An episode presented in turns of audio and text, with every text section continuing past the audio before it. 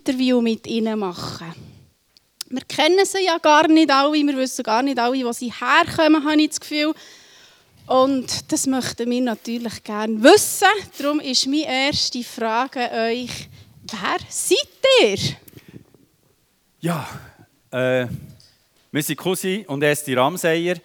Äh, wir sind Eltern von zwei Töchtern, Verheirateten, mit äh, seit zwei Monaten jetzt äh, zwei Grosskinder. Und äh, ja, das ist so unser familiäres Umfeld. Wir sind seit acht Jahren jetzt in der Zentralafrikanischen Republik, RCA, im Missionsdienst, ähm, ein bisschen unstetes Leben. Und äh, freue mich sehr, dass wir heute Gottesdienst mit euch feiern dürfen. Äh, vorher, bevor wir in diesem Missionsdienst sind, Pastorendienst in Herzogbuchsig gemacht. Sind dort Vorgänger von Raphael von Arx, den kennt ihr ja ein bisschen inzwischen. So, das ist etwa das. Super, merci vielmals. Ja, die RCA, wir haben es eingangs gesehen, ähm, wenn wir das Gefühl, also wenn wir Afrika denken, kommt uns Wüste in den Sinn, ähm, mir geht es so. Und auf diesen Bildern haben wir gesehen, da gibt es viel Grüns, da gibt es viel Wasser, wunderschön.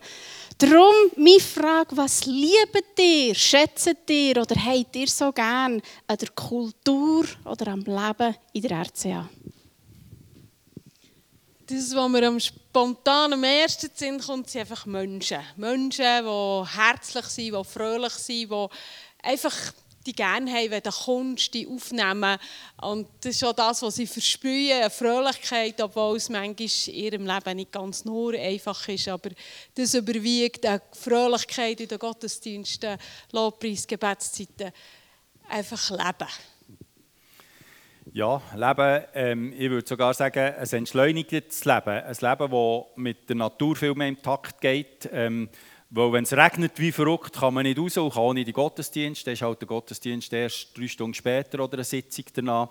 Äh, ja, wirklich einfach so ein Leben, das viel, viel näher ist am, am realen Leben, äh, als, als wir es manchmal in der Schweiz erleben, wo, wo vieles halt einfach nach dem Programm geht und bei ihnen geht halt vieles einfach, es geht oder es geht dann nicht. Das ist so ein bisschen wirklich etwas, was ich sehr schätze. Super, merci. Wenn wir einkaufen wollen, fahren wir meistens mit dem Velo ins Migros oder ins Coop oder vielleicht noch in Denner. Wo geht ihr einkaufen oder wo besorgt ihr eure Sachen für euren täglichen Bedarf? Also bei uns gibt es kein Migros und Denner und das Coop haben wir auch nicht. Aber äh, also wir haben zwar grosse Einkaufsläden, gehen wir aber nicht ganz so viel. Es ist relativ teuer dort. Das, was wir am meisten machen, ist, dass wir einfach auf den Markt gehen. Und dann haben sie alle ihre Sachen ausgestellt. Das habt ihr auch vorher gesehen, einfach am Boden irgendwo so Häufchen. Und dann kaufen wir so ein Häufchen Tomaten oder ein Häufchen ähm, Wurzeln oder ein Häufchen Orangen. Äh, dann hat es kleine Boutiquen, so wie, wie kleine Kiosk, wo man einfach Salz und Mehl und alles so für den täglichen Gebrauch irgendwie abpackt kann kaufen.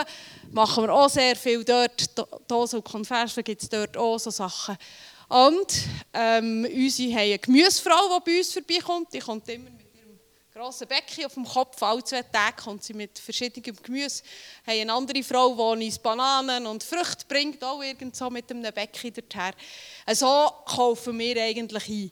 So das vom Täglichen. Wenn wir spezielle Sachen brauchen, dann hat es auch Häufen so Boutiquen und so kleine Papeterien, wenn wir irgendetwas fürs Schreiben oder so brauchen. Und dann, wenn es Sachen sind, die wirklich ein bisschen spezieller sind, wo wir nicht so recht, auch technische Sachen nicht so recht wissen, dann fragen wir einfach unseren Chauffeur und der geht irgendwo in dieser Stadt das finden. Er hat dann manchmal halt zwei, drei, vier Stunden, aber er findet es. Und das ist das, was wir sagen, in Bangi, in der Hauptstadt, findet man wahrscheinlich alles irgendwo.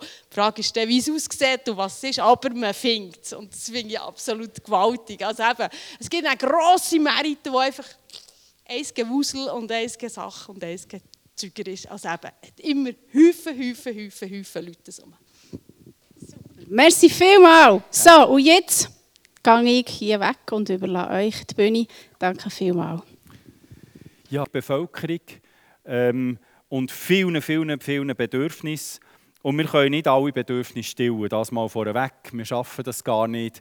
Aber ich möchte euch ganz kurz ein bisschen Einblick geben in das, was wir machen können. Wir sind, wie es auch schon angetönt ist im Film oder gesagt ist, mit einem Kirchenverband zusammen, die Kirchen die machen die Arbeit vor Ort, evangelisieren, Menschen zu Jesus führen, äh, Menschen im Glauben festigen. Das braucht in dem Sinn nicht mehr uns als Missionare. Die machen das wirklich super ausgezeichnet, viel besser, als wir das könnten. Aber in gewissen Sachen brauchen sie wie Hilfe oder Aussensicht und das dürfen wir bringen. Wir sind beratend ihnen zur Seite und haben auch, wie es angetönt wurde, verschiedene Projekte, die der Verband macht, wo wir ein bisschen dürfen nebendran laufen, begleiten äh, so ein bisschen die Garantie geben, dass die Gelder, die von Europa herkommen, dann auch am richtigen Ort eingesetzt, am richtigen Ort eingesetzt werden.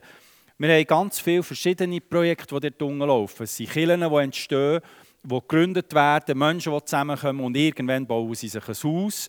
Und da ist zum Beispiel ein Projekt ihnen zu helfen, dass sie das Dach nachher drauf tun können, dass sie das nicht auch noch selber müssen finanzieren müssen, weil sie schon fast nicht äh, das Haus können bauen können. Ähm, wir haben verschiedenste Privatschulen in unserem Umfeld, also die Kirchen bauen selber eine Privatschule auf ihrem Gelände, manchmal vom Kindergarten bis zur 9. Klasse. Es gibt ein paar, die sogar bis zur Matur gehen. da haben wir ein Projekt, das ähm, Schulkinder äh, unterstützen. Also weil es Privatschulen sind, müssen die Eltern das Schulgeld zahlen. Das ist nicht wie beim Staat, dort können sie quasi gratis her. Äh, aber dafür haben sie bei unseren Privatschulen wirklich auch gute Lehrer, die entsprechend einen gewissen Lohn bekommen. Weise Kinder haben aber in der Regel niemand, der das Schulgeld zahlt. Und darum ist zum Beispiel eines der Projekte, die Weise Kinder denen zu helfen, eine Schule zu machen. Und dann wird das aus diesem Projekt wird ihnen einfach das Schulgeld für ein Jahr gezahlt. Und wenn jemand Lust hat, da zu unterstützen, wir haben im Foyer einen Tisch und der Erlös von dem äh, Verkauf, was wir dort anbieten, das geht direkt in das Schulgeld der Waisenkinderprojekt. Es gibt ganz häufig andere, eine Krankenstation, eine Bibelschule, die läuft. Ähm, ja, Agronomieprojekt ist gerade leider abgeschlossen, aber ist auch gewesen, und und und so verschiedene Sachen. Und was uns jetzt im Moment am meisten auf dem Herz brennt, jetzt weiß ich nicht, ob wir, ah, ich suche sie dort, so führen. Genau, ist ein neues Ausbildungszentrum. Wir haben gemerkt, dass die Kirchen ähm, zu inzwischen fast zwei Drittel keinen ausgebildeten Pastor als Leiter haben, sondern einen Ältesten oder irgendjemand, der ein bisschen gut vorausgeht und der leitet die Gemeinde. Und das ist relativ schwierig, so einen Riesenverband so zu leiten, wenn noch das theologische Fundament nicht da ist bei vielen Gemeindeleiter, Pastoren. Und wir haben die Gelegenheit bekommen, äh, mit Hilfe von, einer, von einem anderen Partner. Wir haben im Film gesehen, dass wir mit der Schweizerischen Pfingstmission eine Partnerschaft haben. Wir haben aber auch mit ICL, Institut für christliche Lebensberatung, eine Partnerschaft, die hilft in vielen Projekten. Und wir haben in Zusammenarbeit mit ICL können ein riesiges Gelände kaufen. Ich sage immer wir, nicht wir zwei, sondern wir mit den Geschwistern zusammen, einfach, dass der der äh, Term richtig versteht, haben wir ein Gelände kaufen von 34 Hektaren, wo jetzt nach dies nach ein Ausbildungszentrum entstehen. Zuerst theologische Ausbildung, Pastoren, Jüngerschaftsschulung, Missionaren ausbildet, für weiter rauszugehen und, und, und. Mit der Zeit, wenn Gott Türen auftut, soll es auch ein Technikum geben oder ein Polytechnikum geben und eine Schule und, und, und, was dort alles möglich ist. 34 Hektare sind relativ gross. Das ist ein Projekt, das uns sehr beschäftigt und wir möchten das Projekt wirklich auf Gebet aufbauen. Ihr seht, wir haben, äh, dürfen Bäume pflanzen dort auf dem Gelände, dass wirklich einfach etwas sichtbar wird. Im Moment ist es nur Gras, einfach Elefantengras. Und wir haben ganz viel dafür gebetet, dass das Gelände nicht irgendein weltliches Projekt abdeckt, äh, sondern dass wirklich Jesus das Zentrum ist. Und danke vielmals für eure Gebetsunterstützung. Das tut uns unterstützen und helfen. Ja, wir könnten noch viele Sachen, Projekte und so weiter erzählen. Die dürfen gerne während dem Kaffee auf uns zukommen. Wir bleiben noch einen Moment da, für andere Fragen zu stellen, die wir jetzt vorhin nicht gehört haben, oder noch Details zu bekommen von den Sachen, die ich jetzt schon erwähnt habe. Aber wir möchten euch viel, viel mehr teilhaben an unserem Leben. Wie Gott uns führt, wie er uns auch durch das Jahr, wo wir jetzt unten waren, äh, unterstützt hat, begleitet hat, geführt hat, bewahrt hat. Wir wollen euch ganz ein spezielles Erlebnis weitergeben und erzählen.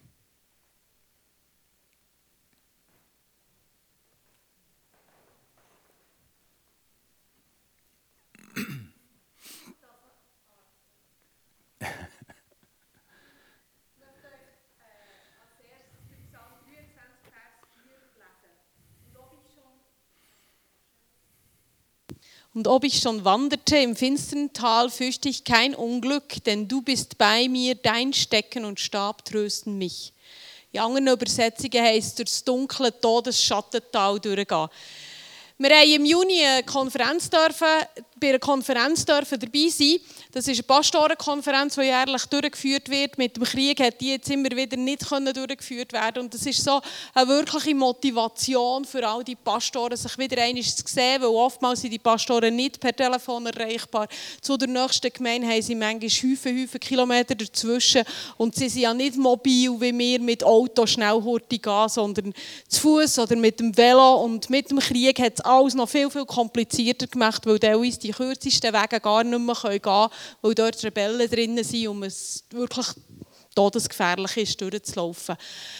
Darum ist das immer so die grosse Spannung. Gehen wir wird die Konferenz und man betet im Vorfeld wirklich ganz fest und wir haben wirklich betet darum. Wir haben lange nicht gewusst, ob es stattfindet, es ist verschoben worden, ob es stattfindet. Im Juni war es näher und wir durften gehen und es ist auch die Frage, wie geht man und wir haben uns entschieden, wie ihr dort im obersten Bild seht, einfach in einem Konvoi zu gehen mit mehreren Fahrzeugen zusammen. Wir waren schlussendlich elf Fahrzeuge zusammen. Wir sind an die Konferenz und es war extrem ermutigend. Gott hat wirklich wirken. Er hat immer wieder geredet zu den Herzen der Pastoren, hat wieder neue Motivation geschenkt, neue Geist geschenkt. Und was immer wieder ist gekommen, obwohl es gar nicht das Thema war, war dieser Vers. Auch wenn wir durch das dunkle Todesschattental gehen, Gott ist mit uns. Und beim Zurückweg, wir mussten ja den Weg wieder zurück müssen, das sind 550 Kilometer und die 150 Kilometer, 180 Kilometer sind recht schwierig, die ersten. Und wir haben gebeten darum, und gesagt, mal, wir gehen. Wir waren völlig ruhig, sind zurückgefahren und tatsächlich beim Zurückfahren haben die Rebellen unseren Konvoi einfach nach dem vierten Auto durchbrochen. Und äh, wir sind weitergefahren, weil wir sind waren. Wir sind ein bisschen weitergefahren. Unser Chauffeur ist noch ausgestiegen, weil wir gesehen wir bleiben ja zusammen als ganzer Konvoi. Unser Chauffeur ist ausgestiegen und ich habe einfach seine grossen Augen gesehen. Er ist wieder eingestiegen und gesagt, es sind mega viel. Er hat das Auto gestartet und ist davon gefahren. Und das ist eigentlich ganz, ganz eine gefährliche Situation, wenn man einfach davon fährt, weil die waren alle bewaffnet waren. Äh, wir sind dann einfach weitergefahren, zwei Fahrzeuge, den Rest haben wir hinter uns gelassen. Sechs Stunden später haben wir mitbekommen, der Gesetz dort, dass sie alle Fahrzeuge angezündet wurden. Alle Menschen sind aus, wirklich plündert worden, alles ausgeraubt. Und äh, sie sind aber nicht, es ist niemand verletzt worden. Sie haben sich nach drei Kilometer weiter sie müssen laufen, sie in ein Dorf gekommen und sie sind alle zusammen von den über 80 Leuten sie wohl auf gewesen. Sie haben nichts gehabt. Wir hatten später ein Gespräch mit diesen Leuten und der eine hat gesagt, ich habe einfach gerade nichts mehr. Ich bin jetzt gerade, ich habe nicht mal mehr eine Identitätskarte oder nichts. Ich bin einfach jetzt sans Papier. Ein anderer kommt her und tut so ein bisschen von verkohltem äh, äh, Plastikgel sagt, das wäre meine Identitätskarte. Ja, einfach wirklich schlimme Sachen. Und der unterste Mann dort, den ihr seht, neben dem Auto, wo er steht, das ist ein Pastor aus der Region von Bangui, er ist äh, Regionalleiter. Und er hat uns nach dem Vorfall, als sie wieder zurück waren, nach etwa vier, fünf Tagen, hat er gesagt, ihr müsst zu mir kommen, ich will euch ein Zeugnis erzählen. Und wir haben gedacht, warum müssen wir denn zu ihm gehen? Und er ist zurückgekommen und gesagt, schaut, ich werde einfach zuerst mal Gott Danke sagen, dass ihr im Leben seid, weil das ist für sie ganz, ganz, ganz wichtig war, dass wir sie rauskommen und wir haben auch nicht gewusst, was wird, wenn wir werden bei der Brille drinnen waren. Und wir haben gebeten, danke, dass wir dürfen leben und das ist wirklich immer das Größte, wir dürfen alle leben. Und dann hat er gesagt, schaut, mein Auto hier, die Rebellen haben zweimal probiert oder mehrfach probiert, das Auto auch anzuzünden und es ist einfach nicht angezündet. Und ich möchte euch sagen, warum. Im Vorfeld von der, äh, von der äh, Konferenz haben sie als Gemeinde, das ist über 1000-köpfige Gemeinde, haben sie gebetet für Schutz für die Pastorenkonferenz. Sie haben eine Gebetsnacht gemacht, haben gebetet dafür und haben die Gewissheit gehabt, dass niemandem etwas passieren wird, beim Gehen wie beim Zurückkommen, dass alle gesungen werden zurückkommen. Und ähm, Er hat gesagt, und dann, als der Abend ist fertig war, oder die Nacht ist fertig war, ist er am Morgen vorgelaufen, neben seinem Auto durch und hat das Gefühl gehabt, das Auto, das muss jetzt noch ganz speziell unter den Schutz von Gott stellen. Sie hat ähm, das Thema von der Rahab, die mit dem roten Seil ja, hat raus, aus der Stadtmauer rausgehängt. Und das war ja wie das Zeichen von der Rettung. Und er hat das Gefühl gehabt, ich muss jetzt mein Auto ganz speziell unter Gottes Schutz stellen. Und er hat eine rote Schnur, so als Bändel, wie symbolisch, in die Motorhaube, also im Motorraum rein angehängt und noch eins beim Pedal hergehängt, Kupplungspedal. Und er ist mir das zeigen, das geht auch so kalter Rücken durch, aber das rote Bändel ist im Motorraum und vorne hat man gesehen, wie die Rebellen anzünden wollten und es ist einfach nicht angegangen. Und genau gleich beim bei der Fahrerseitig haben sie anzünden und es ist einfach nicht angegangen. Einfach, auch wenn wir durch das dunkle Todesstadttal gehen, die stecken und die stehen bei stehen und er tröstet uns. Und es hat uns so motiviert, obwohl ganz viel Schlimmes ist passiert, haben wir ganz viel dürfen sehen, dass Gott wirklich führt und leitet. Wir haben auch dürfen Hilfe erfahren. Es haben auch Leute aus der Schweiz gesagt, wir helfen ganz spontan. Auch Fimi hat gesagt, sie helfen aus dem Nothilfefonds. Und mit dem haben wir können verbrannte Auto, aber auch äh, wirklich Materialkosten, einfach wenigstens ein bisschen lindern, weil ihr müsst wissen, es gibt einfach keine Versicherung. Also das, was weg ist, ist einfach weg. Und wir haben jetzt, bevor wir sie heimkommen, einen Brief von diesem Herr bekommen, von äh, Samuel. Er ist dort zuoberst neben mir, steht er. Und ich möchte euch es einfach vorlesen. Ihr könnt es dann auf Französisch noch selber lesen, was er hat geschrieben hat. Ausdruck großer Dankbarkeit von Payu Samuel, einem der Opfer vom Überfall vom 4. Juni zu Schalindau und Bambari. Opfer der Gräueltaten von den bewaffneten Männern am 4. Juni. Oh, was für ein Unglück. Oh, welcher Schmerz. Noch nie in meinem Leben habe ich so etwas erlebt. Ich fühlte mich verlassen und alleingelassen in einem traurigen Schicksal. Aufgrund dieses Erlebens möchte ich auf diesem Weg Gott Ehre erweisen, welcher durch seine Güte die Barmherzigkeit von Brüdern und Schwestern aus der Schweiz benutzte, welche, obwohl sie uns kaum kennen, sich mit uns eins machten, indem sie uns materiell und finanziell zur Hilfe kamen. Für mich bedeutet dies, dass ich aus dieser Hilfe meinen verbrannten Koffer erstattet und meinen neuen Laptop erhielt, welcher die bewaffneten Männer mir aus den Händen rissen. Dazu erhielt ich ein Handy, eine Schreibmappe Mappe und zu guter Letzt einen neuen Rollstuhl. Oh, welche Erleichterung. Ihr müsst wissen, der Mann ist seit Geburt auf gelähmt und äh, äh, sein Rollstuhl war oben auf dem, auf dem äh, Fahrzeug während dem Überfall und die Rebellen haben gesagt, er muss aussteigen. Und er hat gesagt, ich kann nicht aussteigen. Und dann haben sie gesagt, ja, dann verbrennen wir die mit dem Auto. Und sie, er durfte Hilfe haben, dass sie rauslüpfen können. Und er hat Rebellen angefüllt, geben mir wenigstens meinen Rollstuhl, also einfach meine Beine eigentlich. Und sie haben nichts gelassen, sie haben einfach alles angezündet. Und er hat so bitterlich gerannt. Ja, weil er ist sehr, äh, sonst ein sehr selbstständiger Mann, aber wenn sie Rollstuhl nicht mehr hat, ist das ganz schwierig gewesen. Und darum, wir haben aus diesem Geld einen neuen Rollstuhl ihm geben, das seht ihr dort, das ist wirklich glücklich. Brüder und Schwestern, ihr habt das Wort Gottes nicht nur gehört, sondern praktiziert es. Danke, danke und tausend Dank. Der Gott Abrahams, der Gott Isaaks und Jakobs, welcher Gold und Silber gehört, soll euch segnen und euch das hundertfach erstatten von eurer Barmherzigkeit und Güte, welche ihr uns gegenüber gezeigt habt. Ich glaube fest daran, dass Gott nicht gleichgültig bleibt diesen Gesten gegenüber, denn alles, was man Gutes tut, bleibt nicht vergeblich. So teile ich mit euch die Verse aus Römer 2,10. Doch jedem, der Gutes tut, wird Gott seine Herrlichkeit, Ehre und Frieden schenken. Zuerst den Juden, dann auch allen anderen.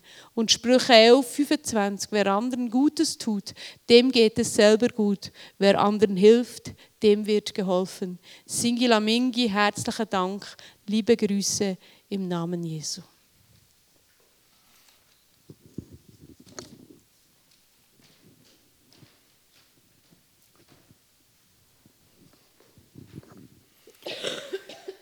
Ja, wenn so eine Geschichte gut ausgeht, ein Happy End hat, so weit, als man Happy End sagen kann, ähm, dann können wir Gott Danke sagen und sagen, Gott ist ein genialer Gott, ein guter Gott. Aber es hätte auch ganz anders können sein Wir haben inzwischen gehört, dass wieder so Überfälle waren auf äh, äh, kommerzielle Konvoi, Lastwagen sind verbrannt worden mit Material drin, das im Hinterland müsste in den Verkaufsregal aufgefüllt werden. Es waren junge Männer, junge Frauen und Leute auf diesen Lastwagen, die Passagiere waren, die ausgenommen wurden und dann tot wurden. Ähm, es hätte genau gleich unseren Leuten passieren können. Und Gott hat sie bewahrt. Wir wissen seinen Plan nicht, wir wissen, aber er ist ein grosser Gott und seine Liebe steht über allem. Er ist wirklich der, der immer noch der gleiche ist. Und nichts kann uns von seiner Liebe trennen. An dem wollen wir festhalten. Und da möchte ich euch ein bisschen reinnehmen in einen Gedankengang, der uns sehr beschäftigt, auch im Zusammenhang mit dem, was wir erlebt im Juni, aber auch ganz viel anderes, was wir dürfen immer wieder erleben. Der Paulus, der ist ja auch so ein Missionar, auch so ein Zigeuner, der überall der Sommer war und kaum festen Standort hatte. Und der hat mal ein Zeugnis abgelegt von all dem, was er mit Gott erlebt hat. Und ich denke, wenn wir das würden machen, so den Leuten sagen, was gut oder was, was wir machen so für Gott, dann würden wir auch sagen, ja, da ist einer gestorben, wir haben gebetet, der ist auferstanden, da haben wir gebetet im Krankenhaus, 20 sind raus, der ist aus dem Rollstuhl aufgestanden, 5000 haben sich bekehrt bei der Evangelisation. Wir würden auch das erzählen. Und der Paulus, der schreibt im 2. Korinther 11, 23 bis 28, ich bin geschlagen worden, mehrfach. Ich bin drunter gekommen, ich habe Schiffbruch erlitten, ich bin gesteinigt worden, ähm, ich hatte Hunger, gehabt, ich hatte kalt gehabt Nacht, ich bin fast verfroren. Und ich dachte, öh, das ist auch nicht das, was ich erzählen würde. Aber bei ihm führt das eben weiter. Er bleibt dort nicht stehen. Im Römer 8, 31 sagt er nachher, oder schreibt er, besser gesagt, was können wir jetzt noch sagen? Wir haben das alles angeschaut, ja, in dieser Welt geht es drunter und drüber, ist schwierig. Aber was können wir sagen, nachdem wir uns das alles vor Augen gehalten haben? Gott ist für uns. Wer kann uns da noch etwas anhaben? Andere Übersetzungen sagen, wer kann gegen uns sein? Wenn Gott auf unserer Seite ist, wer kann denn etwas machen gegen uns? Niemand, weil es ist niemand auch nur annähernd so groß und so liebevoll wie unser Gott. Da können nicht mal die Rebellen, auch wenn sie den Abzug abdrücken mit der Pistole gegen dich und das Gewehr gegen dich, die können dich nicht umbringen, wenn deine Zeit noch nicht gekommen ist. Und eine Krankheit kann dich nicht umbringen, wenn deine Zeit noch nicht gekommen ist. Und irgendetwas Schlimmes darf dich nicht erreichen, wenn Gott das nicht zugelassen hat. Und wenn wir das von dieser Seite sehen, dann merken wir plötzlich, es hat alles einen Plan. Es ist viel übergeordneter, als wir uns das vorstellen. Der Paulus tut in seinen Briefen mehrfach aufdecken, wie er sich eigentlich als Gast fühlt auf dieser Welt. Die Welt ist nicht unser Heimat. Die Welt ist nicht da, wo wir uns niederlösen für die Ewigkeit. Wir sind Pilger, wir sind Gäste. Wir kommen und wir gehen wieder. Und er hat gewusst, dass er ein schwacher Sterblicher ist, der eines Tages die Hülle, er schreibt das so, die Hülle wie ein Zelt ablegt. Alle die, die RR machen und mal in einem Lager waren, wissen, die Zelte die sind relativ fragil. Da kann ein grosser Sturm kommen, er sind Zelt verrissen oder was auch immer passieren kann. Noch, noch besser, wenn die nachher im Zelt innen mit dem Messer spielen oder so. Äh, dann gibt es Rissen in die Wände. Ähm, und der Paulus sagt, hey, das ist mein Leben. Meine Hülle ist so, ja, eigentlich für nichts. Aber trotzdem ist Gottes Liebe da. Und er ist für mich. Wer kann denn gegen das Zelt sein? Niemand. Und ich möchte euch das mitgeben, um euch ermutigen in eurem Alltag. Wir haben viele so Erlebnisse gemacht, wo wir merken, wir selber können es nicht. Pastoren können es nicht. Aber Gott kann es. Ich möchte euch gerne ein Zeugnis geben von einem Pastoren, äh, Student, von einem Bibelschulstudent, wie er das erlebt hat, dass sein Leben absolut schwach war und vergänglich war. Wir durften an der Bibelschule lernen. Das ist eben dort Selim selber. Und äh, die gehen drei Jahre dort in die Bibelschule als ganze Familie. Und äh, wir sind gegangen mit einem anderen Ehepaar zusammen, der äh, Alain und Esther die sind beide, äh, er ist äh, Kommissionspräsident der Nationalen Bewegung für die Ausbildung zuständig. Und wir haben immer am Morgen gelernt und sie haben dann den Nachmittag gemacht. Und äh, wir waren da schon Morgen und nach der Pause hat bereits der erste gefällt. Der, den ihr hier in der Mitte seht, das ist der äh, Robert, er hat gefällt. Und wir haben dann nachgefragt, was ist los? Und er hat gesagt, los, schon länger geht es ihm nicht gut. Wir beten, wir wir wissen wirklich manchmal in der Krankenstation, wir wissen nicht, was ist. Gut, wir haben ja nicht, ja, wir haben es stehen, wir haben für ihn gebetet und wir haben unseren Schulstoff weitergemacht und haben, er ist nie mehr gekommen in dieser ganzen Woche. Am Montag haben wir, äh, sind wir noch daheim gewesen. Wir wollten eigentlich gehen, sind noch daheim gewesen und plötzlich kommen zwei von den Bibelschülern ganz aufgeregt am Nachmittag an, an die Türen klopfen und rufen und sagen, der Alain muss kommen, der Alain muss kommen, unbedingt. Und ich habe da und bei der Alain rufen. Also gesagt, es ist irgendetwas mit dem Robert. Und sie sind wirklich abgerannt ins Bibelschuldorf, aber wir haben nicht gewusst, was ist. Am Abend, aber um 7 Uhr haben wir dann zu. Und der Alain und Esther hocken wieder bei uns am Tisch und ich frage einfach so beim die beiläufig beim Tisch, du, was ist jetzt mit dem Robert gewesen, was ist passiert? Und er hat mir dann die Geschichte erzählt und sagt, ich bin runtergegangen und es war eine ganz bedrückende Stimmung. Die Leute haben angefangen zu rennen und wenn sie so anfangen zu rennen, ist das wie Totenklage. Also heisst es, dass jemand gestorben ist. Ich bin zu diesem Haus, ist fast zu an der Bibelschule, also am Dorf unten. Und ähm, die Leute sind mir entgegengekommen, haben gerannt und der Krankenpfleger ist gekommen und hat gesagt, ich kann nichts mehr machen für Robert, er ist gestorben. Und ich, der Alain hat gesagt, ich habe das Gefühl, jetzt müssen wir für den Mann beten. Und sie sind rein, sie haben alle Leute rausgeschickt, seine Frau und äh, er und die Bibelschüler, die beiden, die sie rufen sind drinnen und haben beten. Und sie haben betet, sie haben betet, sie haben zwischendurch gerufen, Robert, Robert. Nichts war, sie haben weiter gebetet. Und sie haben wieder gerufen, Robert, und plötzlich steht er auf, also hockt auf, hat seine Augen so gross offen. Sie haben mit ihm angefangen er hat zuerst nicht recht reagiert, sie haben weitergebetet und er hat reagiert, hat sogar seine Frau gekannt. Ja, und jetzt haben sie eine Krankenstation da und er hat jetzt auch mal wieder etwas gegessen. Das war der Bericht, den mir der Alain einfach am, am Stubentisch erzählt. Also, ich bin da gehockt und dachte, hey, Gott hat jetzt einfach einen wieder zum Leben gebracht. Und dachte, Gott, du bist so gross. Und wir mussten müssen gehen, wir hatten die Gelegenheit, ihn zu sehen. Und als wir dann, äh, äh, drei, vier Monate später wieder dort waren, haben wir gesagt, wir wollen mit ihm ein Interview machen und einfach, dass er erzählen kann, was er hat erlebt in dieser Zeit. Und das gehört er jetzt selber.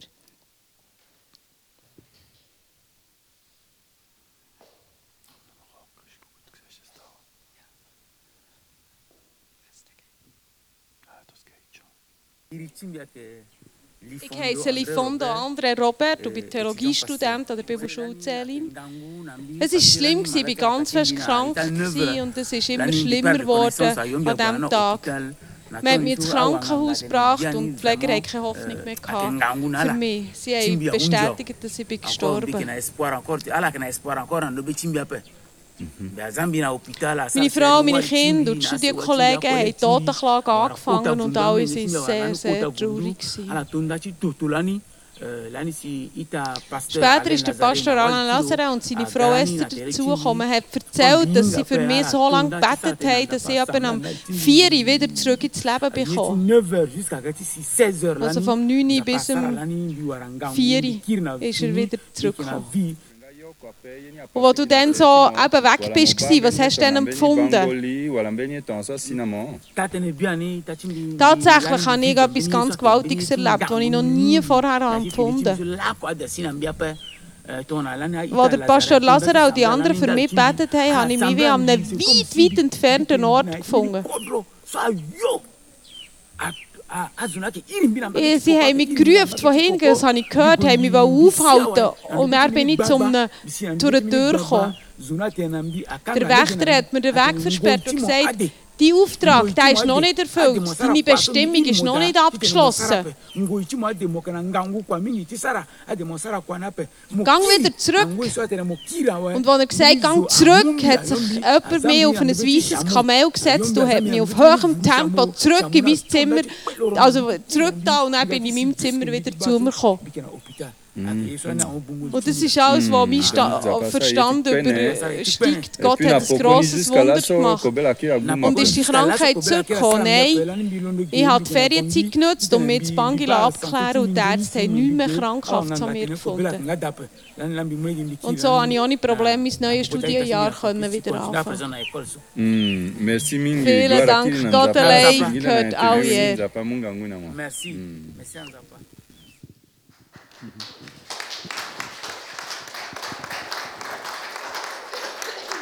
Ja, Gott ist wirklich ein liebender Gott, er hat Pläne und Absichten. Ähm, vielleicht im Interview ein bisschen verwirrlich, wir reden dort in diesem Umfeld, in dieser Kultur von Koma, das ist so die Zeit, wenn jemand gestorben ist, bis er beerdigt wird. Und das ist in Zentralafrika rund 24 Stunden, weil der Körper ja in dieser Wärme viel zu schnell verwässt. Ähm, und er hat das wirklich uns so erzählt und äh, inzwischen ist sie Jahrgang abgeschlossen. Er ist im Juni dieses Jahr aus dieser Bibelschule rausgekommen und ist jetzt Pastor in einer Kirche in der Nähe der Hauptstadt. Wir werden ihn sicher noch mehr sehen und mit ihm zu tun haben äh, im Umfeld der Hauptstadt. Wir sind gespannt, wie der Auftrag aussieht, den ihm der Wächter dort an der Tür gesagt hat. Ja, welchen Stellenwert hat das Leben in unserem Sein auf dieser Welt? Was ist dir oder mir wichtig? Hauptsache gesund, Hauptsache gut versichert, abdeckt auf alle Seiten, nichts kann passieren. Ein Haus, Eigenheim, wo wir uns darauf abstützen. Genügend Reserve auf dem Konto, ein langes Leben. Hm. Das sind also Sachen, wo wir feststellen, dass Menschen in dieser Welt, ihnen ist das wichtig. Sie wissen ja nicht, was nachher ist. Sie haben ja keine Perspektive über das Leben hinaus. Darum ist den Menschen das wichtig. Und ich stelle fest, Zentralafrika wie auch in der Schweiz, dass wir auch als Christen dazu tendieren, die wichtigen Sachen von unseren Kollegen auch als wichtig anzuschauen. Dass wir uns auf das abstützen. Aber ich möchte dir heute sagen, stütze dich auf Gott ab. Wenn er für dich ist, wer kann gegen dich sein? Wenn er sich zu dir stellt, wer kann sich schon gegen dich stellen? Es können sich viele gegen dich stellen oder alle, aber sie werden dir nicht standhalten können, weil Gott mit dir ist. Und der Paulus hat das gewusst. Er hat gewusst, dass Gott ihnen arbeitet. Er hat gewusst, dass Gott sein Versorger ist. Er hat gewusst, dass Gott sein Leben ist. Er hat gewusst, dass Gott seine Liebe ist. Und hat sich auf das abgestützt. Und darum hat er im 2. Korinther 4, Verse 7 bis 9, können ähm, eine Wahrheit weitergeben, die uns auch da vermutigt an diesem heutigen Tag.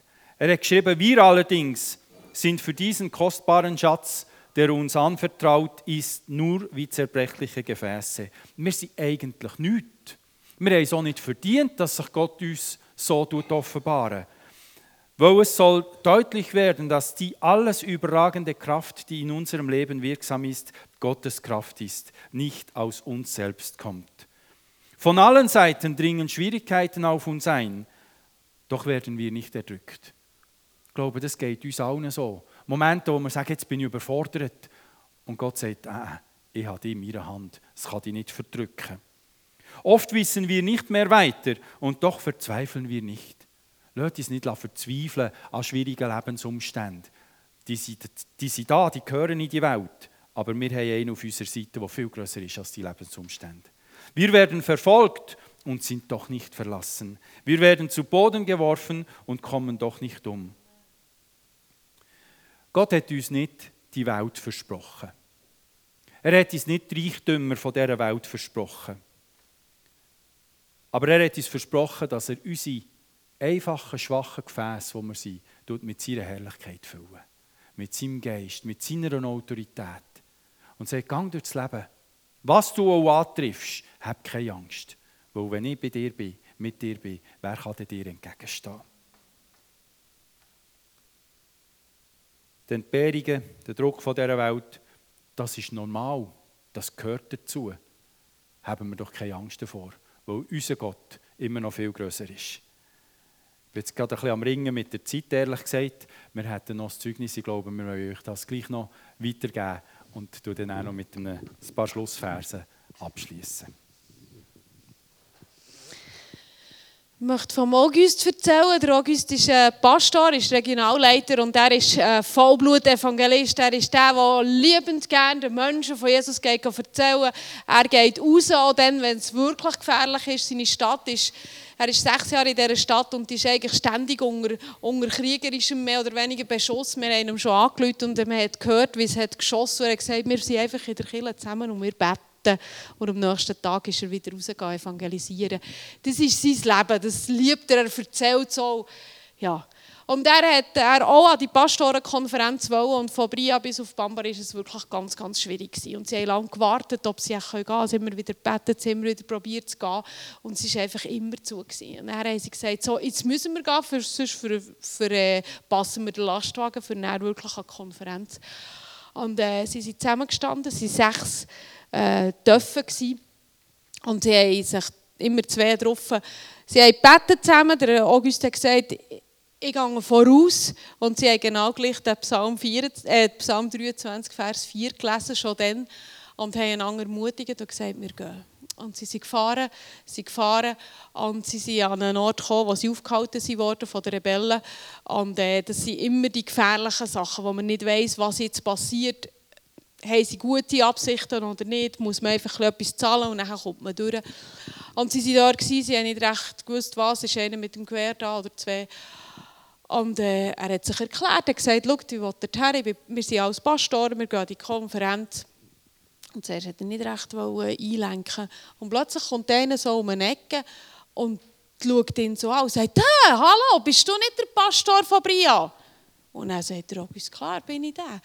Und als er ihn so begrüßt hat, hat sich die ganze Stimmung angefangen zu kippen. Der, der Rebell, also Soldat mit seinem Gewehr, hat sein Gewehr abgelegt, hat gefunden, ah, ah du kennst den, und so, ich habe darüber geredet. Und dann hat er einen Schuss abgelassen, also geschossen in die Luft, und dann sind rundum aus den, aus den Büschen raus Leute vorgekommen mit geladenen Gewehr und äh, es war alles gut. Gewesen. Also es ist wirklich, er hat gesagt, ja, wir haben es irgendwie erst dann, wir haben dann auf Dörfer und sind weitergefahren und wirklich geschnallt, Gott hat uns völlig bewahrt, einfach weil der Mann um eine Ecke ist gekommen.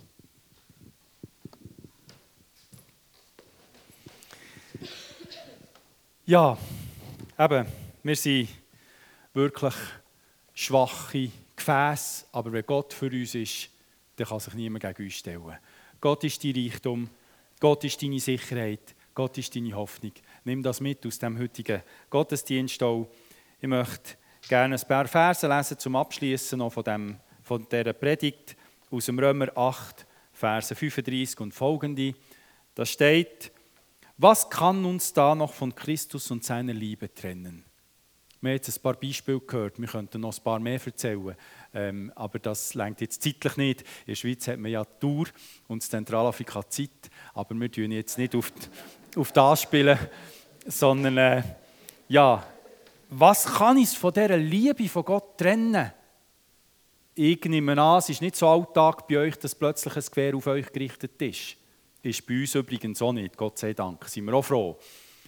Aber es gibt andere Sachen, wo wie ein Gewehr kommen, irgendwelche Nachrichten, vielleicht eine Diagnose vom Arzt, das und das hast, es gibt noch zwei Jahre zu leben, das und das ist passiert.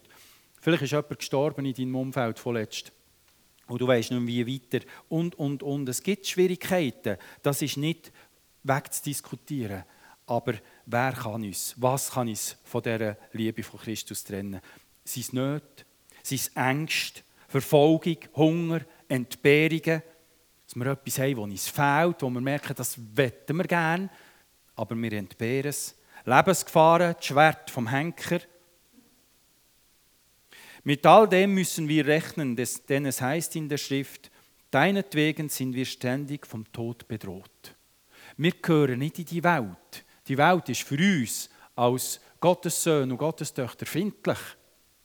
Aber wir haben einen, der die Welt überwunden hat auf unserer Seite. Man behandelt uns wie Schafe, die zum Schlachten bestimmt sind. Und doch in all dem tragen wir einen überwältigenden Sieg davon durch den, der uns so sehr geliebt hat. Bei uns in der deutschen Version kommt das nicht ganz so klar raus. Aber wenn ihr englische und französische Bibel leset, dort heisst es, es ist mehr als ein Sieg. Und ich habe mir überlegt, ja, was ist das Schönste bei einer Olympiade, das oberste Stall, die Goldmedaille haben, ist doch das Beste, oder? Weil der Zweite und der Dritte, an die denkt man nicht mehr, und der Vierte erst recht nicht. Aber die Bibel sagt uns hier, wir sind sogar mehr als der Erste. Weiter als der Sieger. Sieger wird normal. Sieger wird plötzlich, hm, das ist üblich in dieser Welt. Aber wir mit Christus gehen weiter, haben eine höhere Zuversicht oder Zusage, als der Sieger in dieser Welt hat. Wir haben einen überwältigenden Sieg, tragen wir davon durch den, der uns sehr geliebt hat. Ja, ich bin überzeugt, dass weder Tod noch Leben, weder Engel noch unsichtbare Mächte, weder Gegenwärtiges noch Zukünftiges, noch gottfeindliche Kräfte, weder Hohes noch Tiefes, noch sonst irgendetwas in der ganzen Schöpfung uns je von der Liebe Gottes trennen kann, die uns geschenkt ist in Jesus Christus, unserem Herrn. Ich möchte gerne zum Schluss zwei Fragen stellen. Das machen wir nicht so gern, aber stell dir mal vor, was das ganz Schlimmste in deinem Leben könnte sein. Irgendeine schlimme Nachricht, irgendetwas würde passieren. Ich wünsche niemandem, dass das passiert. Aber manchmal müssen wir uns das wie vorstellen. Was wäre das Schlimmste? Zweite Frage, stell dir etwas vor, wo jetzt, wenn du jetzt das überkommst, dann würdest du aufkumpeln von lauter Glück und von Freude und würdest jubeln wie ein Olympiasieger mit 20 Medaillen, Goldmedaillen. Das Beste, was du dir vorstellen im ganzen Leben. Ich möchte dir sagen, beides kann dich nicht trennen von der Liebe von Gott. Das Schlimme wie auch das Gute, nimm es an, weil die Liebe von Gott ist mit dir. Amen.